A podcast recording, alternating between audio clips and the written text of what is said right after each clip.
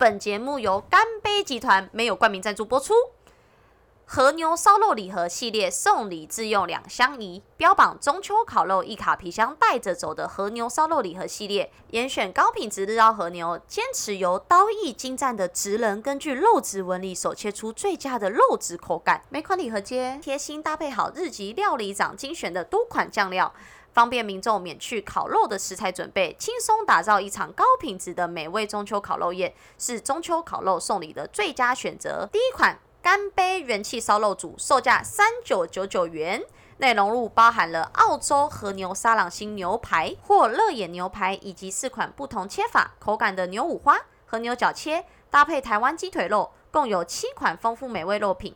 礼盒附上干杯招牌的烧肉酱、椒盐、特制盐巴酱。胡麻油蒜泥、柠檬汁与老干杯经典的七味酱，共六款蘸酱风味，随自己的喜好搭配享用。另一主打日澳和牛双享受的老干杯精选烧肉组，售价四九九九元，适合二到三人享用，包含日本和牛特选牛排或澳洲和牛乐眼牛排二选一。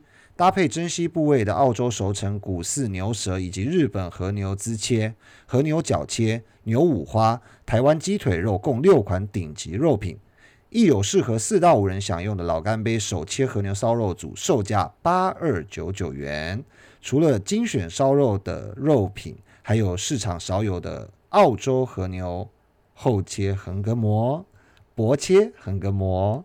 日本和牛沙朗牛排、和牛 Geta 牛五花，加起来共可享受到十种不一样的奢华肉味。礼盒上皆附老干杯经典的七味酱、盐巴酱、胡麻油蒜泥、柚子胡椒等九款精选蘸酱，让你细细品尝日本和牛丰腴油花和澳洲和牛肉味十足的双重滋味。亲爱的神偷听众，有两种订购方式，第一种。网络订购，第二种到店购。网络订购可以从干杯超市的电商平台下订，第二种到店购可以在全台干杯集团旗下餐厅，包含干杯、干杯 bar、老干杯、黑毛屋本家、黑毛屋、麻辣四五、和牛四七，共三十间店铺下订。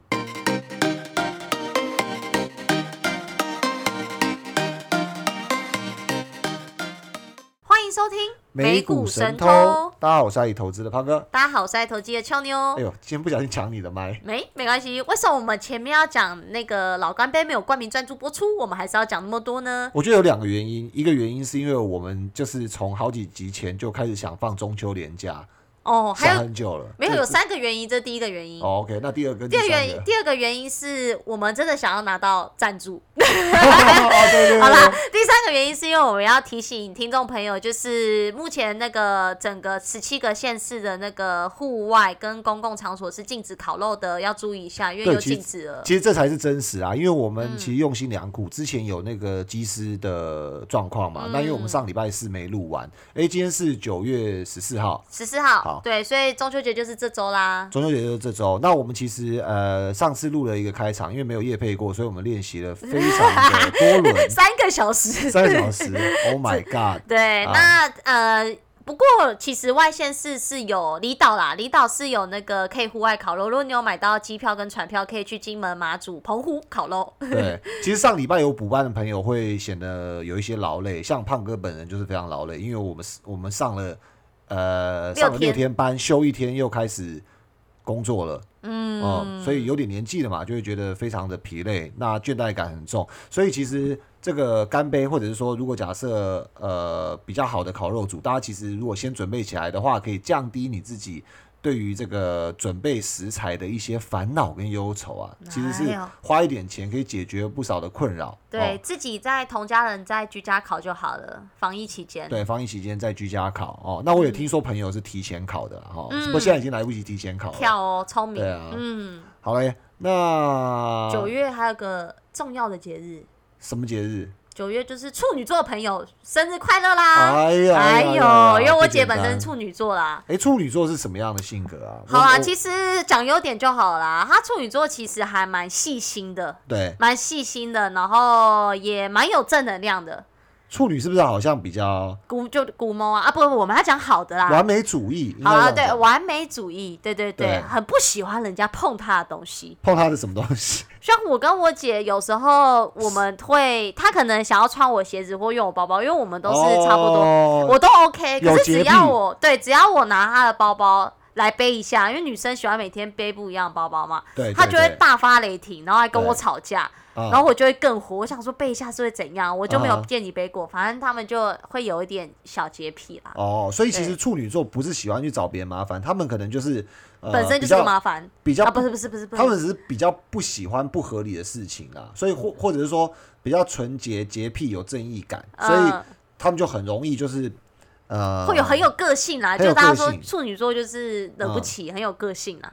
OK OK，哎可是其实其实我跟处女座还蛮合的、啊，就是呃胖莫讲？非胖哥前女友是处呃好久好久好久好久以前的前女友，OK OK 哦，那处女座还有一些特色嘛，勤奋实际。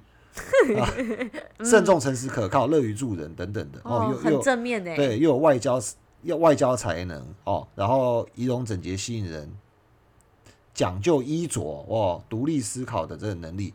哎，俏妞，你有没有认识什么这种名人是处女座？处女座名人哦，没有哎，我只认识狮子座名人。哦，你你不要 follow 自己的星座好不好？对我是狮子座，哎，哦狮子座真的是富有正义感，美丽又大方。哎，不是然啊，后，不是啊，哎，狮子座才刚过去，我们八月份你就没有祝狮子座的朋友生狮子座日快乐狮子座已经结束了，好不好？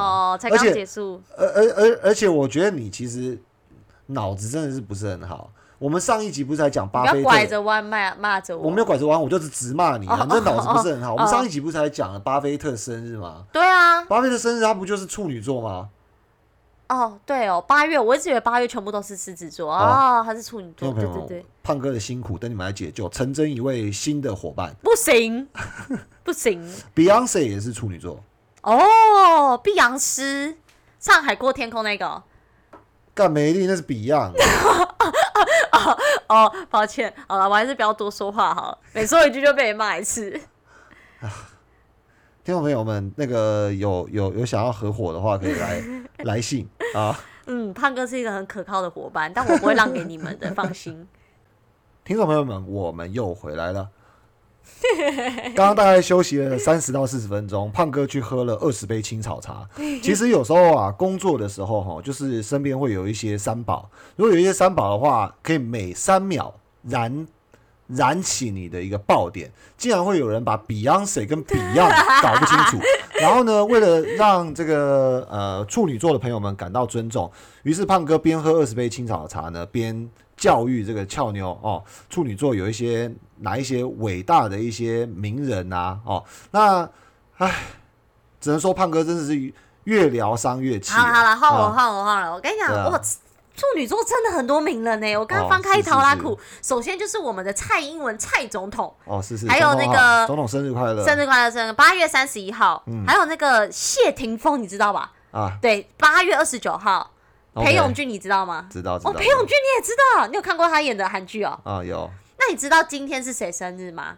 今天是一个韩，你这应该不知道他，以你的年龄，他叫做李钟硕，你知道吗？哦，我真的不知道，李钟硕你不知道？我不知道你去看一下他，他是年轻美眉很爱的。哦，真的李钟？硕，嗯，哦他演过很多韩剧啊，然后说诶，那个皮诺丘啊，反正你应该也不知道你知道哦？我不知道，再传片源给我吧。好，然后明天是我们的歌后生日，蔡依林。哎呦哎呦，生日快乐生日快乐！你看很多很优秀的处女座嘛，真的哎，还有那个，再过没几天就是我们的歌后，呃，不不，老一代的歌后，讲老一代这样好吗？哦，唱大姐，大姐大姐封麦的大姐封麦了吧？哦我家封麦了，江蕙，九哦月一对号，啊，呃，跟那个听众朋友们爆个料啊，不，九月一号已经过了，不好意思，跟听众跟听众朋友们爆个料，刚 NG 喝青草茶的时候啊，俏妞问我说：“灰掐一丁告掐张的这首歌呢，是不是江蕙唱的？”我说：“靠，那张秀清啊，不是江蕙，不一样，好不给奥啦，好？给奥，他就有唱一个很有名的歌啦，什么很有名？给奥，给奥。二姐唱很多歌都很有名，好啦，好啦，好不好好啦，好啦，我拜讲错托话，就很多很棒的那个，还有我们的重击《太阳的后裔》，宋仲基啦，宋仲基也是处女座，九月十九号全民男，神啦，九月十九号，对对嘛？对所以 respect OK，，respect 啊 respect。respect 处女座啊，OK。OK，好，那在开场很简短，赶快跟大家呃道贺一下。然后我们礼拜三也有听众朋友，呃，不是听众朋友，就是我们的好朋友要要庆生嘛，礼拜三。对，明仔对对啊，所以呃，就预祝所有处女的朋友们今年还是事事顺利啊，持续的这个这个心想事成。好的，那我们就来讲到说美国金融巨鳄索罗斯，哦，今天要讲索罗斯是吧？嗯好来啊，因为其实他在近期批评了全球最大的资金管理机构贝莱德进军中国是悲剧性的错误。哦，他有指出说，此举不仅会让贝莱德的投资客户亏钱，更会损害美国和其他国家的国家安全。哦，其实还蛮严重的他这句对啊，这句话，因为其实贝莱德在八月底在中国推出一套共同基金和其他投资产品，那成为第一家在中国经营共同基金业务的纯外资公司。此举也推动数十亿的美金流入中国，而且是短短的十天就募集到十亿的美金。OK，这边其实呃，胖哥先跟大家补充一下，二零一七年的时候，其实贝莱德这家国际性的这个基金公司啊，它已经在这个中国大陆曾经取得过私募基金的执照。哦，那短暂的经营过后，其实已经退出了。那私募基金跟公募基金呢？其实我们在 EP 二十七的时候有跟听众朋友们介绍过有什么不同哦。那简单来讲，就那个名字上，其实大家就可以理解到，私募的话就没有公开募集，所以比如说像很多这个有钱人之间会搞一些这种基金啊，它就是封闭式的，它不让你参加的。可能你身份地位还有资金水位到一个程度，或者是你的社会贡献，还是你怎么样可以符合这个圈圈哦。像呃，比如说之前马多夫骗局的这个前纳兹达克主席啊，他这个这个基金就是只有这个政商名流，而且是跟他非常熟悉的人才可以去参加的。那这一次，二零二一年呢，这个中国大陆六月的时候发给了贝莱德一张牌照。这张牌照牌照呢，不叫做私募基金，叫做公募基金。那公募基金是比较内地一点的说法，所以我我们来讲一下台式的说法怎么说。我们就讲说共同基金啊，嗯或者是 mutual fund，或者是简单，我们跟朋友们讲，你有没有去买基金？啊嘿这就是我们的就是我们一般就可以投资对的。，很 simple。所以你上架了之后呢，你就可以买到。所以比如说呢，有一有哪一些基金可能大家比较熟悉，当然就是我们有呃提到过的这个安联大坝基金。好，这个安联嗯大坝就是听起来很。很大嘛，大水坝嘛，对不对？为为什么叫大坝呢？诶，它的操作绩效真的非常好，投资台股的，对，专攻台股的基金哦哦，真的厉害。他投长荣的时候，你还不知道长荣在起飞，是啊，所以真的非常厉害哦。那类似于这样子，台湾要发给他一个牌照，所以他才能进台湾去买这些台股。所以反过来，大家思考一下，今天中国大陆发了第一张牌给贝莱德、嗯，哦，所以贝莱德当然是摩拳擦掌的进去了。没错，也是一个象征性的代表。嗯嗯好，那接下来就是，所以贝莱德这个举动也让索罗斯认为说，贝莱德投资于中国的基金呃资金将有助于支持中国国家主席习近平的政权。那习政权对国外巨啊，我刚刚我刚刚颤抖了一下？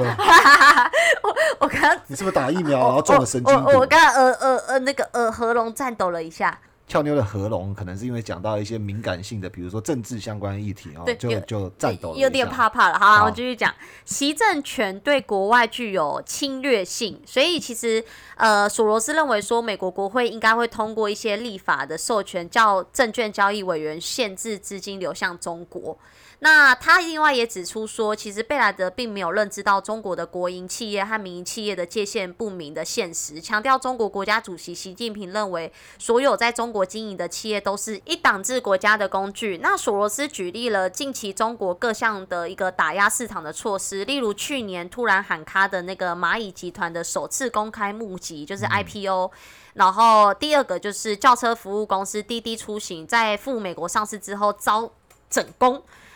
啊，不整改，抱歉，不不是我我刚刚看着你跟你讲，然后就出错了。好，第三就是中国补教业面临打压，所以索罗斯也提到说，贝莱德的经理人应该意识到中国房地产市场正在酝酿一场大危机。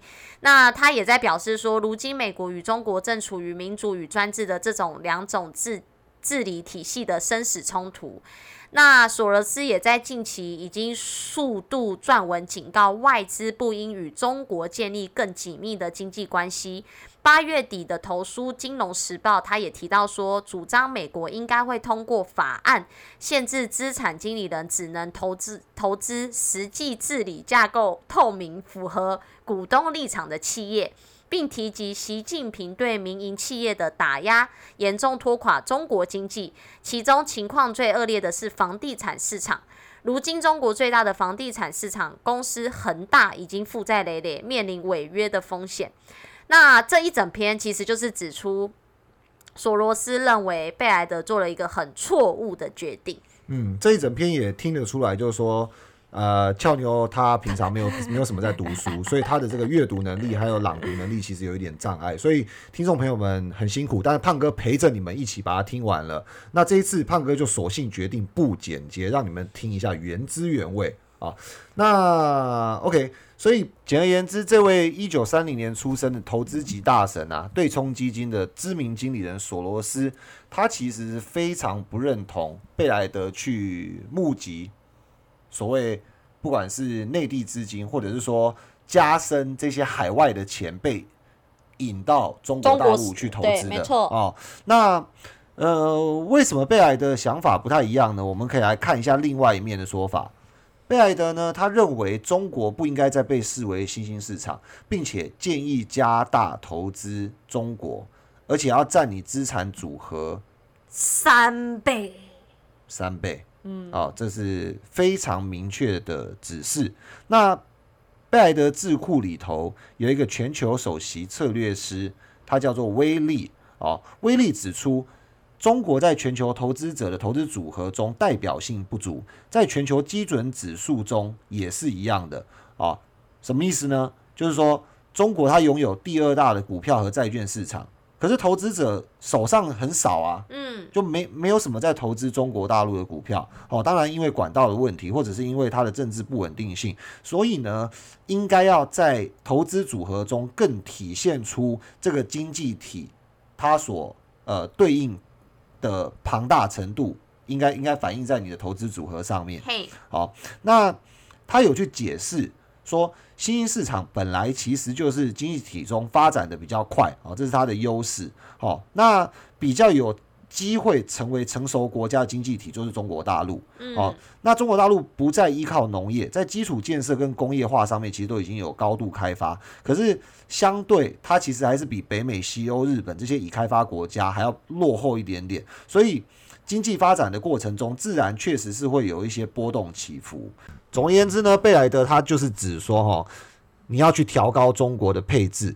如果你是一个全球化的投资组合的投资者哦，你就应该要把中国占你的投资组合的比重拉高。那他这边有特别举例，就是比如说像 MSCI 有一个叫全球指数 MSCI Global Index，这个 index 呢，原本中国的权重只有四点二 percent 啊，那它是非常非常低的一个比重啊，因为里面有西欧啊、有美国啊、有日本啊这些大权重的，所以他认为中国其实现在的经济体已经举足轻重的一个情况下，他应该要把它拉高到十 percent 啊左右，甚至更多。所以如果假设你是一个主动型的投资者，又或者是说你是呃一个呃基金经理人，好、那你应该让全球化投资组合里面中国占比去提高一些些。那有什么理由我们需要去这样做呢？贝莱德认为，中国资产将带来更大的长期回报。内地虽然收紧对互联网数据安全等监管，导致滴滴出行，好，比如说呃被监察、被整改啊等等的，可是贝莱德认为要把这个过程视为踏出一步，退回半步，即使面对这些不确定性，但是中国更更长远的未来还是会带来比较大的长期回报，还有多元化的收益。所以这个首席的策略师威利他称为说，这个不是为了消除风险，而是关于你怎么样因为这些风险而得到回报。所以他也相信，就是说在这个过程中，大家会得到很大的一个补偿。那对于中美角力，他认为说，两个超级大国之间的影响范围开始分歧，虽然短期内可能会导致市场波动，但是长线而言，你如果希望中国，那你必须去中国啊，在公山小。你若希望进入中国，你必须去中国。这个这句话什么意思？对啊，意思就是啊，来，他整篇的意思就是贝莱德的看法跟我索罗斯完全是分歧的啦。他觉得中国在长期就是可以更得到更大的长期回报，不管他现在跟美国有什么样的角力，或者是他现在有什么的政治风险，还是任何东西，anyway，他认为就是要进中国。没错，俏妞实在是很阴险呐、哦，自己吃螺丝就算了，还找一篇那种没翻好的这种翻译稿来给胖哥念。没有胖哥，你一定也没有读书，你不要怪罪到好这个稿上。好，所以呢，诶，话说一般来讲哈，如果假设有两个人同时给你一个对立的投资建议，你去怎么判断你要听谁的？我一定听比较厉害的那一个啊。你听比较厉害的，嗯，OK，那可能我们包含我们自己或者是听众朋友们，可能或许有一些人对这两个，比如说索罗斯或者是贝莱德，哦，或者是贝莱德的老板啊，Larry Fink 不是很熟。那我们就先从他们的背景来跟听众朋友们分享一下。OK，严格来说，这是一个人跟一个基金公司的战役，他们不同的观点啊。如果是我前面回到那个问题，我会相信这个人，因为这个人他其实比较传奇啊，他有很多丰功伟业啊。那我对基金公司其实就觉得。呃，基金公司很多啊，就就只是基金公司，就对他不是很熟悉啦，所以我会相信这个人。那我们先讲一下他的出生，一九三零年八月十二号，吼吼，这个就是狮子座。狮子座是一个非常聪明又有脑袋的星座，就跟俏妞我一样。那他就是出生于匈牙利布达佩斯。胖哥现在感觉很想要讲话呛我，但是我就是不让他讲话了。好，那他其实对他其实出生在匈牙匈牙利的布达佩斯。那一九四七年他们移居到英国。那呃，在英国的时候，其实他家境并不是很好啦，因为他跟他叔叔住一起。那那时候，在我比较印象中比较呃有印象深刻，是在两千零六年的时候，有一个包装杂志访问他说，他是什么时候开始知道他自己很会赚钱？那索罗斯回答说，其实他做过各式各样的工作。那他上一个进银行前的上一个工作，他是在海边卖纪念品。那他那时候卖卖卖卖，然后想一下说这并不是他想要工作，所以他就写信给伦敦每一家商业银行的每一个总经理，说他想要进去工作，可是只得到一两个回复。那得到回复后呢，反正他就顺利进入了银行工作，但就是一个比较入门级的职位啦。可是，在这个期间，他发展出了自己一套叫做反射理论。那什么是反射理论呢？呃，因为这个理论其实是索罗斯后来的投资的中心思想。那这个理论指的就是投资者与金融市场的互动关系。那投资者会根据自己获得的资讯和对市场的一个预期，去付诸投资行动。那这种行动改变了市场原有发展的方向，就会去反射出一个新的市场形态理论。嗯那简单来讲就是偏见，投资偏见。对，就可能我预期中国市场不好会跌，我就一直放空它。然后市场本来不是这样走的，就因为我做了这个决定，而导致另一个新的形态。所以他的这个反射理论其实代表的是一大群人的投资偏见。是的，啊那后来也因为他有了这个理论后，他其实有预测到金融泡沫的出现。好，这边帮俏妞补充一下，因为这个反射性理论，或者是说，呃，索罗斯他的整个投资的架构是非常复杂的。那反射性理论为什么能够精准的遇到这个金融泡沫出现？嗯其实它是一个呃逻辑，就是说，当这个偏见走到最极端值的时候，其实是会反转的。啊、嗯，终将会结束，所以结束的时候会发生一种蝴蝶效应啊。那当然，在这之前啊，在这之前，其实基本上市场还是朝着投资偏见的方向去运行的，只是它的反射性理论是相信市场终将会反转。是的，谢谢胖哥的解说。那索罗斯其实也在一九七三年，他成立了一个私人投资公司，那就是大家所知道的量子基金，就是最早期的避险基金之一。那索罗斯的量子基金其实非常有名啦，就是说他在一九七三年的时候，他辞去了他原本的工作，那去创立了这个索罗斯基金管理公司，最终发展成著名的量子基金。那在二十年内，他的避险基金相当的成功。每一年的报酬率超过三十个 percent，那有两次的这个报酬率甚至超过了一百个 percent，所以其实索罗斯在一九六九年投资的一千块美金，在两千年已经价值四百万的美金，哇！哇，你再说一次，什么时候到什么时候？一九六九年到两千年，几千块的美金变成四百万的美金。天哪，他电话几号？嗯，不知道，九十一岁了，所以不尊重。呃，抱歉，抱歉。所以在呃一九八零年代的后期，其实索罗斯也成为了世界首富之一。哇，八零年代就成为首富，所以那时候索罗斯才五十岁，是哦，真的很年轻就成为首富，而且那时候俏妞都不晓得在还没出生，俏妞是一九九四年哦。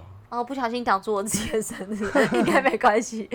好，那厉害索罗斯呢？在两千零七年、零八年的时候，当时是金融海啸嘛，大家都知道。那他在两千零七年的时候，他量子基金的这个报酬率是三十二个 percent。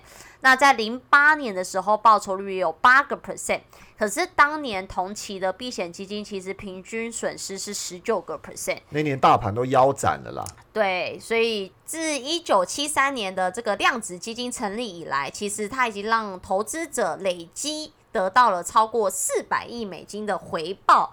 哇，好好，好就没有没有那么早认识他，就是他让所有的投资量子基金的那个投资者啦，就全部累积超过四百亿。应该说量子基金成长了四百亿吧？哦，应该也是可以这么说。所以其实基本上是大家 share 啊。是的，如果有两个人，一人就分两百亿。啊啊，但人数人数人数没有在你的手稿上啊。是的，高飞。OK。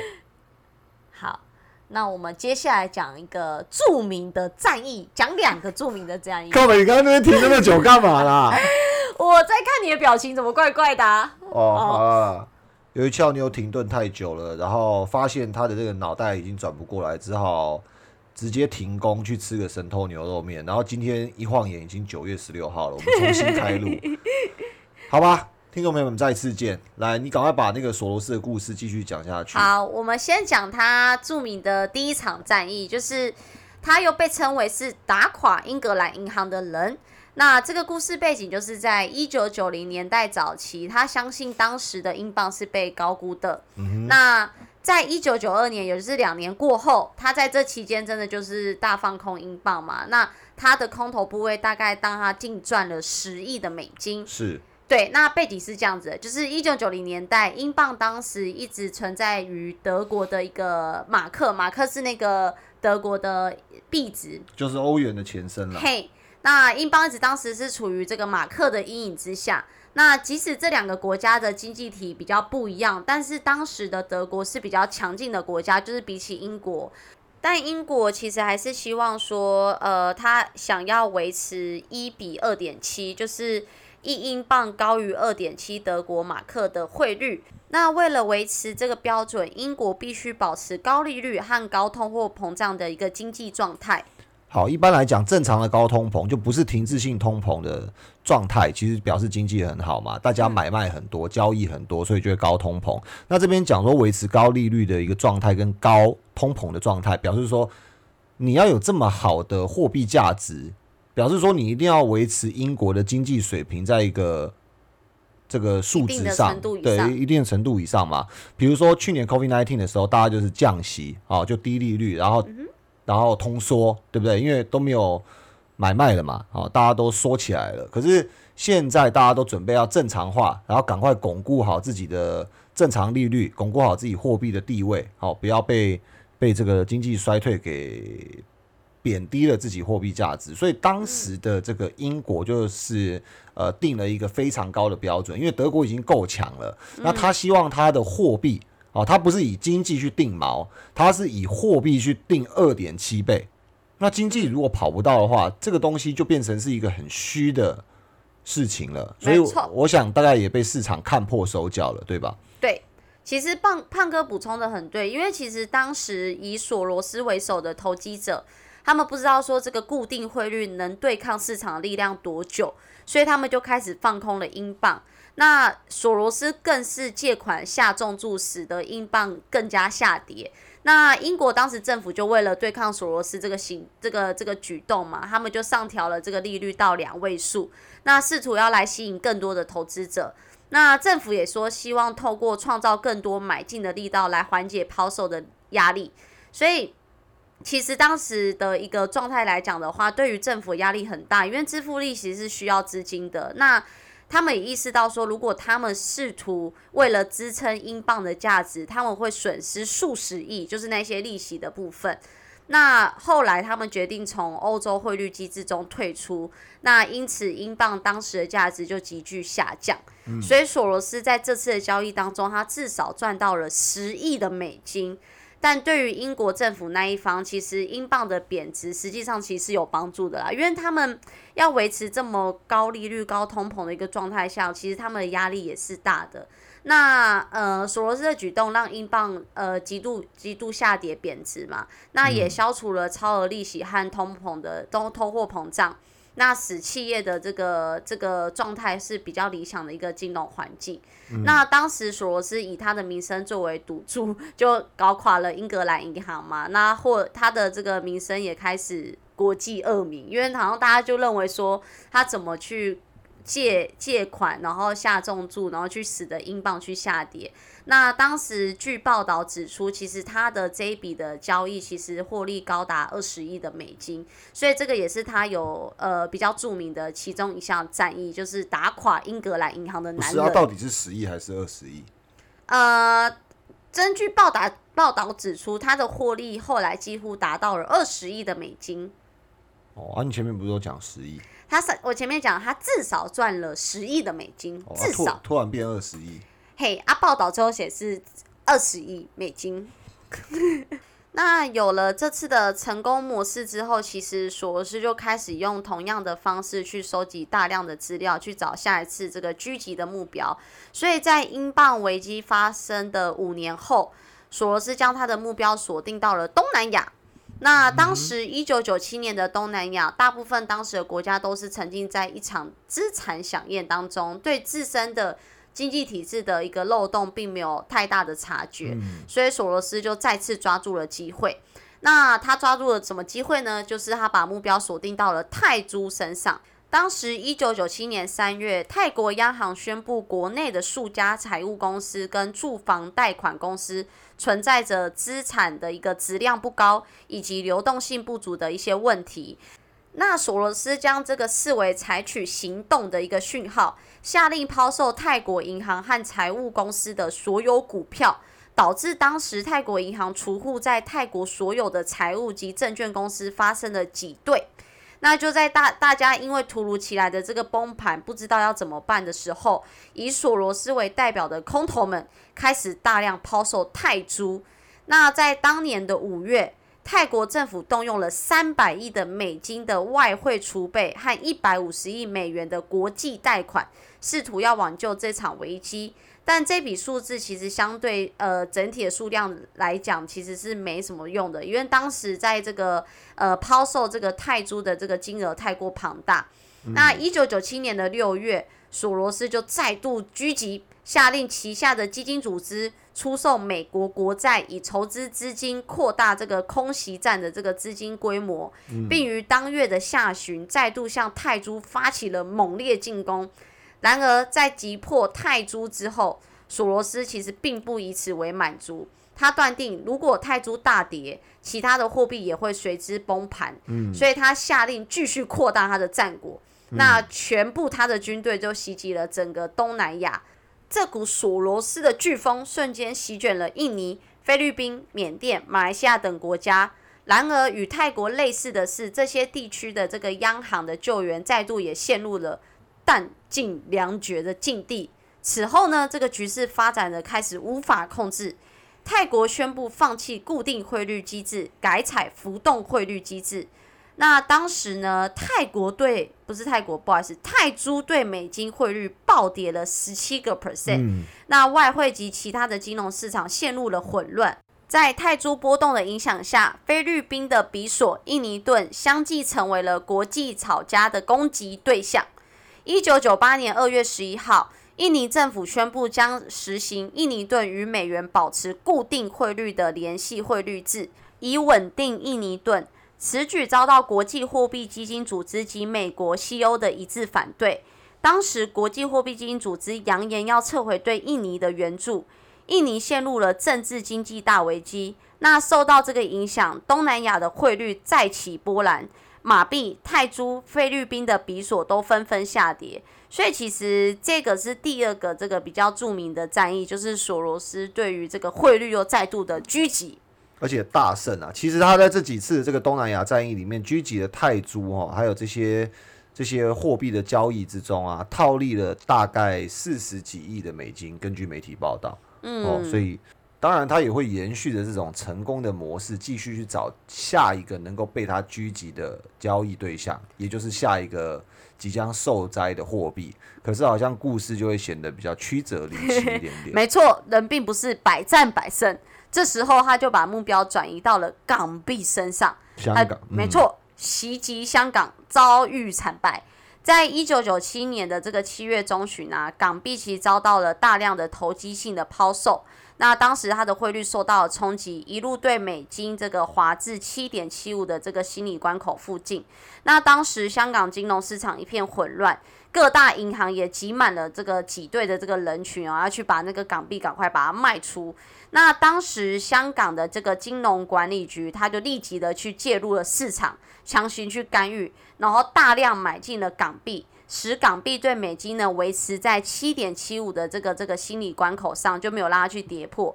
那在刚开始的一周内，其实有起到一些效果，但不久之后，其实港币对美金就跌破了七点七五这个关口。那当时香港的这个金融管理局，它再次动用了外汇储备，全面去干预这个市场。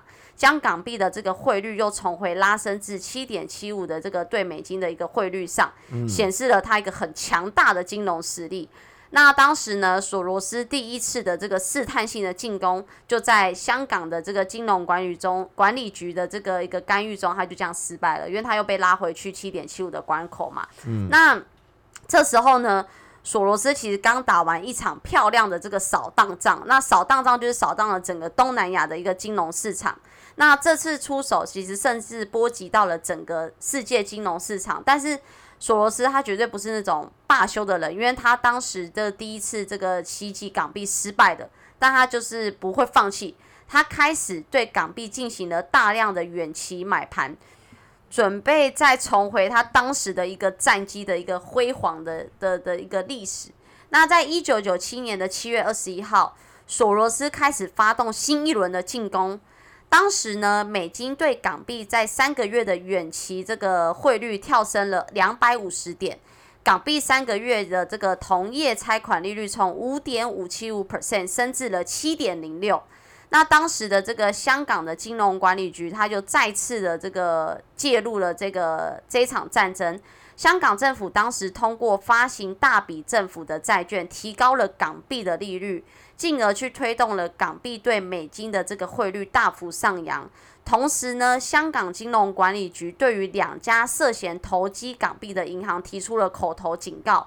使得港币的这个投机的一个战战役哦，就是战战兢兢的。那最后呢，选择退出港币的投机队伍，这无疑其实削弱了这个索罗斯的一个投机的力量。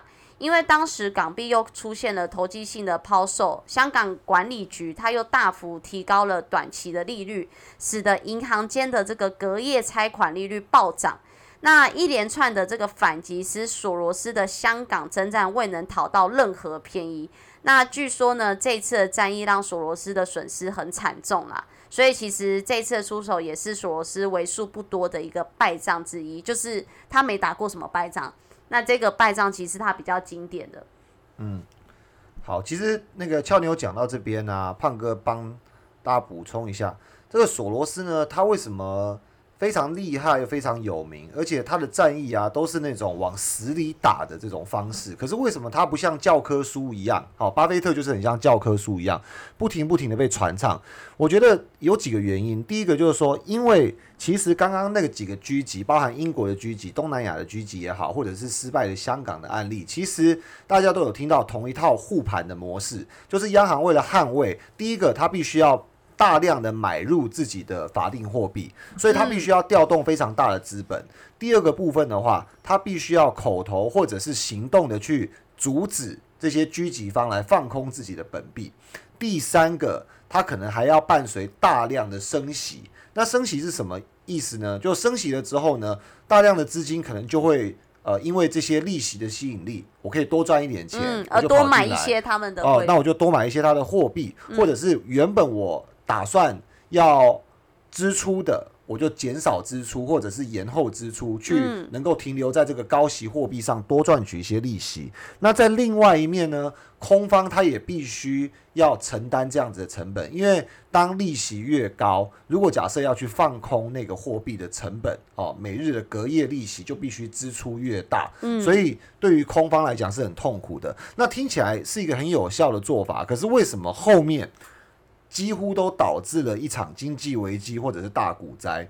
原因是因为利息那么高，民众买房子就很贵了，嗯企业借钱也很贵了，所以整个经济都是很惨的一个状态。所以，呃，香港虽然守住了它的汇率，但是赔上了股市。它的股市是一个崩盘的状态，所以为什么索罗斯没有办法像教科书一样哦被大家传唱这个他的成功？但是呃，回到交易面上，因为投资就是为了获利，获利就是为了创造财富嘛。是。那索罗斯他无疑是这个历史对冲基金一个一等一的高手。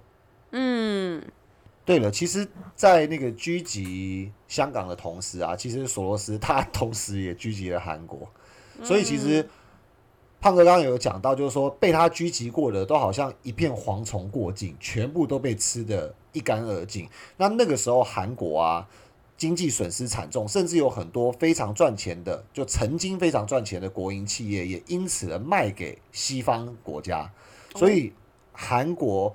为了要这个记住这一次的金融之耻啊，甚至还拍了一部电影叫做《国家破产之日》啊、哦，所以喜欢看韩剧的朋友们，如果假设你没看过，而且你有一点金融知识背景，其实看这一部，你就会可以可以对金融有更加的认识了解。嗯，其实讲完这三场比较著名的这个战役啊，也希望听众朋友对于索罗斯这号人物有相当程度的了解。那为什么我们会特地要把他拉出来做介绍呢？因为前面有提到说他现在是很看空中国的嘛，完全跟贝莱德是是这个想法是分歧的。那在对冲大神索罗斯极具看空中国市场的情况下，谁胆敢这时候跳出来提出完全相反对立的看法？认为现在就是要放大投资中国市场三倍，到底是凭什么？我们现在就来了解一下它的背景。好的，胆敢跟这个索罗斯能够站在对立的一边，绝对不是小人物。那这个机构叫贝莱德，我想大家都不陌生，尤其是投资过基金的听众朋友们。那当然，它的这个旗舰的业务就是这个 iShare，也是大家非常熟悉的。所以，呃，从业务端来讲的话，其实它就是全世界最大的资产管理公司。那它的资产管理规模啊，在去年底的时候，其实已经来到了近九兆。那我们更新了最新的数字，其实已经突破了九兆。哦，甚至是九点五兆，要迈向十兆，做九望十的一个水位。我们刚刚讲的单位都是美金。那胖哥对于这个九点五兆的美金非常没有概念，因为从来没有拥有过这么多钱过。所以我们帮大家做一个换算，也帮自己做一个换算。如果九点五兆的美金呢，我们来做一个比较哦。台湾央行现在拥有的这个外汇存底，总外汇存底约莫是五千四百三十五点七八亿的美金。所以如果假设换算成台湾央行这个比值的话，贝莱德所管理的资产是十七点四七个台湾央行，非常巨大。那如果以我们护国神山来做计算，护国神山的这个台积电股票市值呢，约当是六千多亿的美金哈，大概六千三百亿左右。所以换算下来的话，贝莱德管理的资产大概也是十五个护国神山的市值。那如果假设我们在这个富比士统计到昨天晚上五点的这个一个数字啊，全球首富昨天是 Jeff Bezos，也就是亚马逊的 CEO。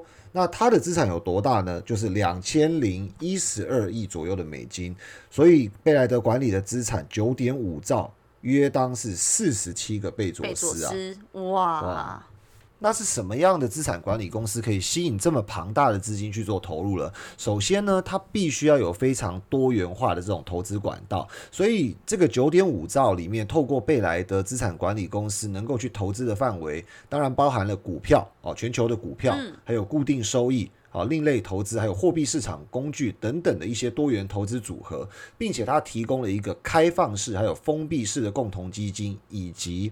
iShare 系列的这个 ETF，那它的这个管理方式呢，都是独立账户、集体投资基金以及其他集合投资工具。所以呢，有了那么丰富多元的管道呢，自然也吸引到了很多不同的大户进来了。那这个里面的大户呢，就要看看他的股东有哪一些大人物。所以我们特别去帮听众朋友们调了一下贝莱德他的后台有多硬。当然，对，当然以他的这个内部的这个。这个持股的投资者最大宗当然还是他的 CEO，也就是 Larry Fink 啊，因为毕竟身为 CEO 嘛，你自己都对自己的股票有信心的话，谁还对你有信心呢？对吧？好，那如果假设以机构投资者我们去做一个排行来讲的话，第一名是一个非常奇特的对象，它叫做 The Vanguard Group Inc。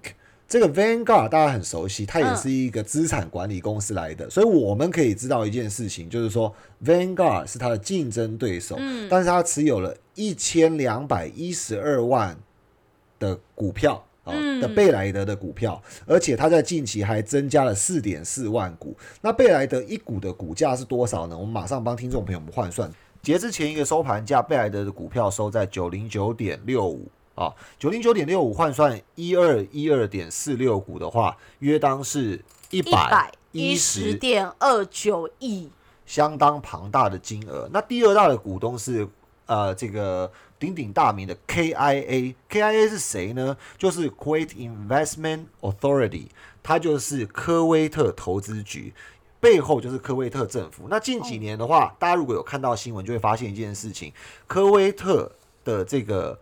投资局啊，也就是政府执掌的这个基金规模是越来越大，哦，它已经几乎是呃跟这个挪威的主权基金，因为挪威是非常大的嘛，哦，那鼎鼎大名的这个科威特主权基金其实越来越越膨胀，几乎已经可以比拟这个挪威的高度。那下面的话呢，当然贝莱德自己也有投资自己，然后另外还有一个 State Street Global，这个也是第五大的贝莱德股东。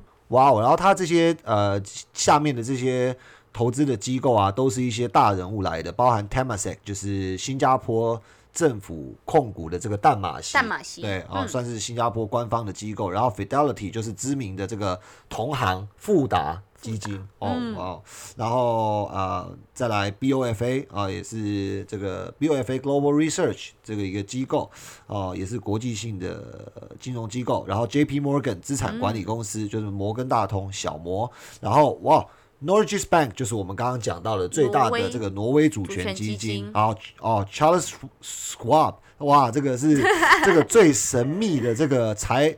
柴尔德家族，这太夸张了，就是所有的股东全部都是硬后台的，难怪贝莱德敢嚣张嘛，对不对？敢口出狂言，对不对？因为所有的机构很放心的去持有这家公司，投资这家公司的股票，并且给予这么大上百万至上千万的一个控股，表示这家公司得到全市场由上而下、由大而小所有全面性资金广泛的认可啊。嗯，大至政府。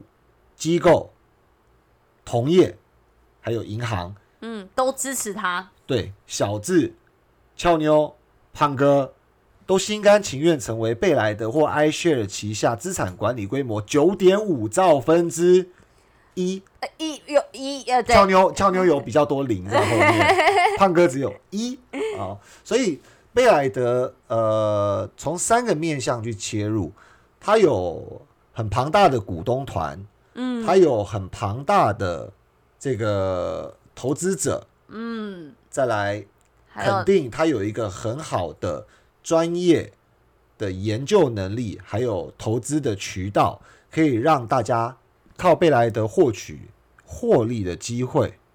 那听完胖哥这样讲完，对冲大神索罗斯 VS 贝莱德资产管理公司，我们下集见。还没啦，什么下集你的缝？太大了，所以我就 很好插还没，进来。还没，还没，我们要做结论了。好，所以啊、呃贝莱德对索罗斯，你有什么看法？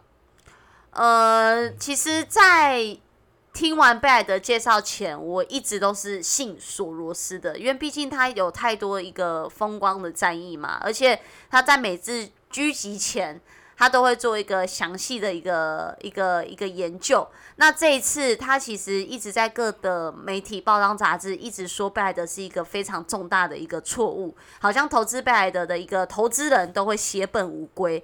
他胆敢讲出这个这个这个狂言，就代表他背后一定存在着一定的一个一个利基点。所以呢，胖哥，你有何看法？球丢给你啦！哎、没有啦，索罗斯退休了，嗯，九人家都九十一岁了，对啊，八零后、九零后的投资者没什么人认识索罗斯了啦。哦，那听到我们讲到五十分钟，或者是听到我们讲到四十分钟讲完索罗斯的人也不多啦。啊，所以索罗斯的边际效益、影响力已经很低啦，而且他现在的财富一直往富比士外面掉啊，已经快掉出去。虽然他还是非常非常有钱啊，但是八十六亿的美金，相较于贝佐斯两千零一十二亿，已经有一点距离了。但他的话还是有一定的参考程度啦。是的，那根据他过去的投资风格，这个反身性或者是又叫做反射理论，其实本来都不是一个很长期的投资逻辑。所以呢，maybe 他现在已经在场内，maybe 他半年也可以放空完，他可以撤出，但是我们可以跟上他的脚步吗？这个是一个可以跟听众朋友们还有俏妞一起来思考的地方。你为什么慢慢的消音了？所以你的结论到底是什么？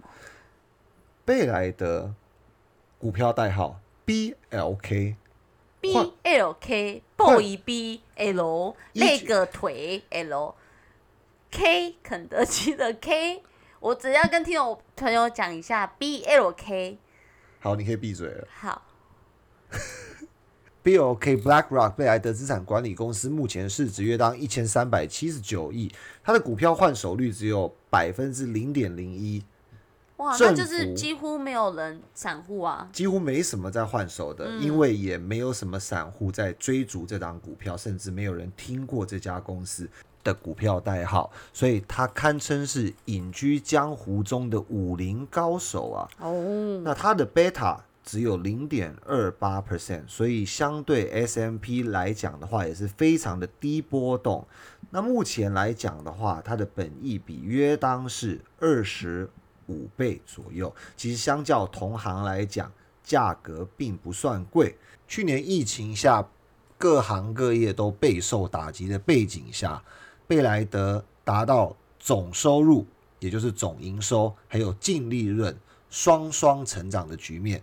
总收入来到一百六十二点零五亿，净利润来到四十九点三二亿，所以净利润率是非常非常高的一家公司，并且连续五年都呈现营收的正成长。哇，贝莱德一九九九年上市至今，约当二十二年的时间，股价从十点四一块涨到九百零九点六五，总共上涨了八十七点三八倍。哇，换言之，如果在二十年前投资一万美元，现在已经成长到八十七点三八万美金。听了就好开心哦。那胖哥，我们要做中国的结论了吗？哦，当然是要的。但是胖哥考虑到中秋节，只是想要送听众朋友们 BLK 这个礼物，哦是用心良苦来，OK 的。OK，OK，那站在长期的观点呢，胖哥是百分之两百站在贝莱德这边的。为什么站在贝莱德这边呢？第一个，评估过去资产管理规模的长期成长性，我们可以看到会有源源不绝的股东或者是投资者注入资产到贝莱德资产管理公司或者是 iShare ETF 的旗下，而这些钱终将会投入股市，当然会有很大一部分分配到全球第二大经济体中国里头。嗯，第二个理由，在中国扩大版图的不只有贝莱德，其实还有富达投资，在上个月也已经获得中国证监会的投资许可。当然，景顺 Invesco 也是首家中美合资基金管理企业之一，而且早在二零零三年就已经成立。希望中国资产在二零二三年的时候能够增加大概百分之四十，来到一千亿的美金。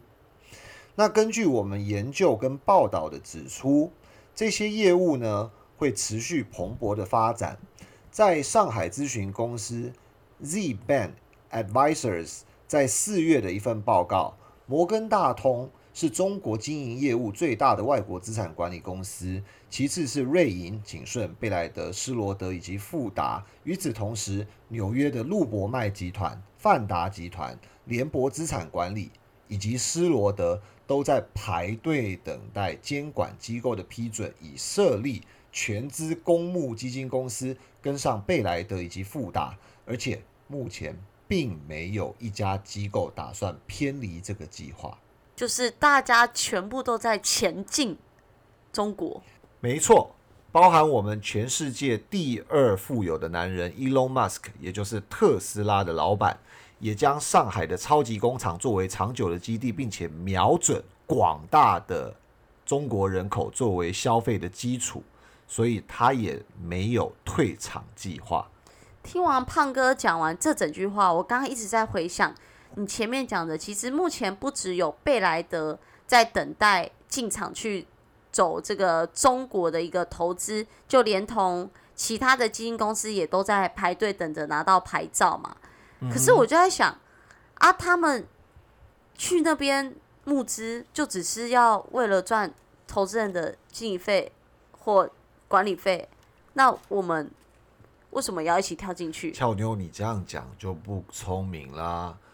资产管理公司如果老是亏钱，听众朋友们跟所有的投资人眼睛是这么雪亮的，怎么会把钱持续的塞到里头呢？也是啊那，贝莱德怎么会涨到今天的九兆美元？对啦，我觉得数据会说话，就是我呃，我刚刚这样想啦，就是他前面有没有提到，他其实在短短的几天内就募集到了十亿的美金左右嘛，那投资人可能也不会是个笨蛋嘛，啊，俏妞讲的是中国这次新成立的这档基金，对，对，而且是在非常狂风暴雨的环境下，还募到了这个十亿的美金。嗯，所以胖哥要告诉听众朋友们，索罗斯可能是全世界央行跟股市的短期敌人，但是基金公司跟资产管理公司会是投资朋友们长期的伙伴呢正所谓，别人恐惧我贪婪